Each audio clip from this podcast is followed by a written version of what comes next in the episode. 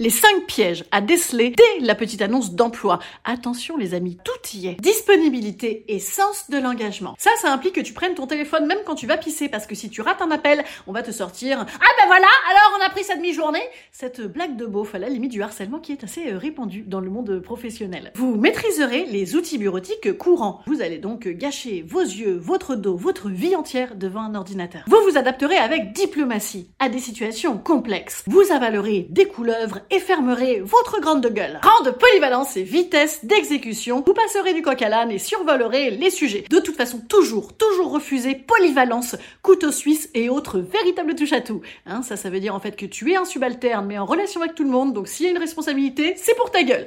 Quitte à prendre des risques, euh, bah, autant euh, les prendre pour soi. Quitte cet emploi. Voilà, c'est un conseil euh, très posé.